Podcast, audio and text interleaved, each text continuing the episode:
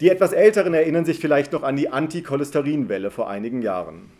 Plötzlich musste bei jeder Gelegenheit die Frage beantwortet werden, wie viele Eier man pro Woche verzehren. Egal welche Zahl genannt wurde, sie war zu hoch. Bei entsprechender Diagnose zogen sich die Augenbrauen der cholesterinbewussten Menschen bis zum Scheitel. Cholesterin ist mittlerweile nicht mehr als zentrale Todesfalle im Bewusstsein der Menschen gespeichert. Ganz hoch im Kurs steht aktuell die Angst vor Lebensmittelunverträglichkeiten, zwar leidet kaum jemand an einer manifesten Laktoseintoleranz, aber immer mehr Menschen die sind sich unabhängig einer ärztlichen Untersuchung sicher, auch betroffen zu sein. Ob nun frei von Laktose, Gluten, Industrieweizen, Kohlenhydrate, Fett, Fleisch, Fisch oder sämtlichen tierischen Produkten, Verzicht liegt im Trend. Dazu kennen sich immer mehr Menschen bestens aus mit guten und bösen Fettsäuren, Proteinen, Vitaminen, Spurenelementen und den optimalen Essenskombinationen.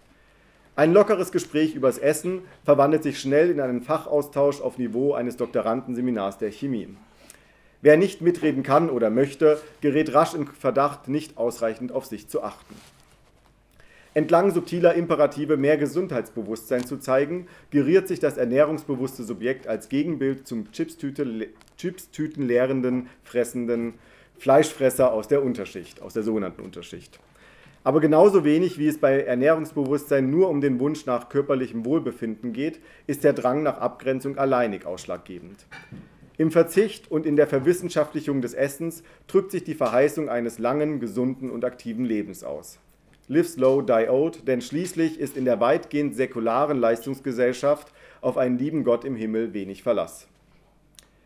Gedankensprung, dass Fitnessstudios so gesehen die Kirchen von heute sind, hängt auch mit dem geänderten Verständnis von Solidarität zusammen. Heutzutage gilt ein ungesunder Lebenswandel als äußerst unsozial. Wer noch raucht, ist eine ungeheure Last für die Gesellschaft. Schließlich ist allerorts zu hören, wie viel Geld der quälende und qualmende Krebstod die Gemeinschaft kostet.